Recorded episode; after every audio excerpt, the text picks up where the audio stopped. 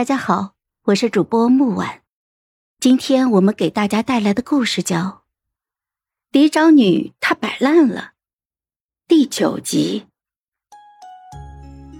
这些年来，母亲在我的面前总是带着几分若有若无的高傲神气的。我知道她被吹捧多了，心里拿着贵妇的架子，看我的时候总觉得我还带着青州水土中的俗气。就像从前在家中被祖母为难的他自己，是拿不出手的。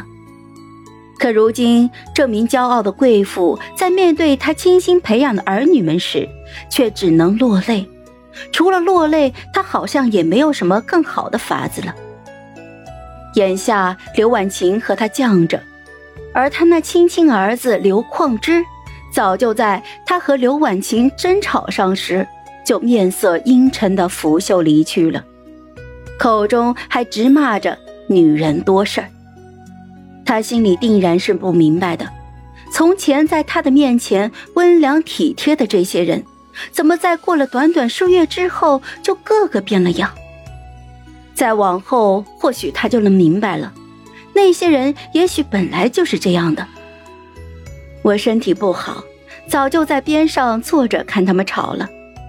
天气也热得很，蓉儿在边上给我打着扇。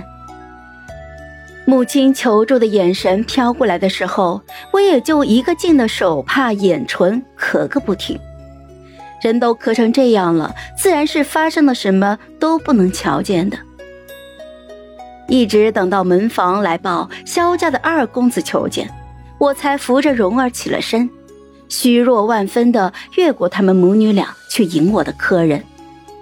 萧纵早在门前就候着了，他身后跟着两个萧家的家仆，每个人各自挑了两个绸缎裹面的箱子，他自己则是一身的锦衣，手中拿着一把乌骨弹扇，长身玉立。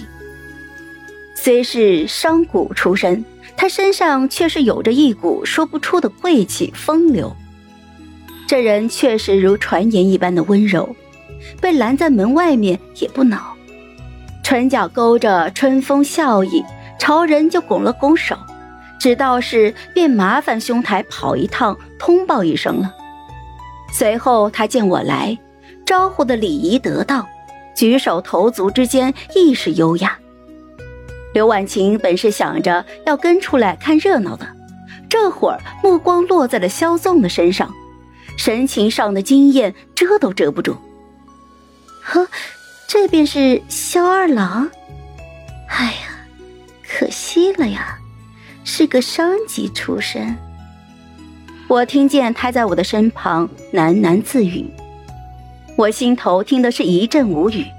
旁边的蓉儿、莲儿看起来也无语极了，于是赶紧替我招呼了萧二郎入府。就在那四个绸缎裹着的礼箱抬过刘婉晴的跟前时。他忽然将之拦下了，状似不经意的问道：“哎，这里面装的是什么呀？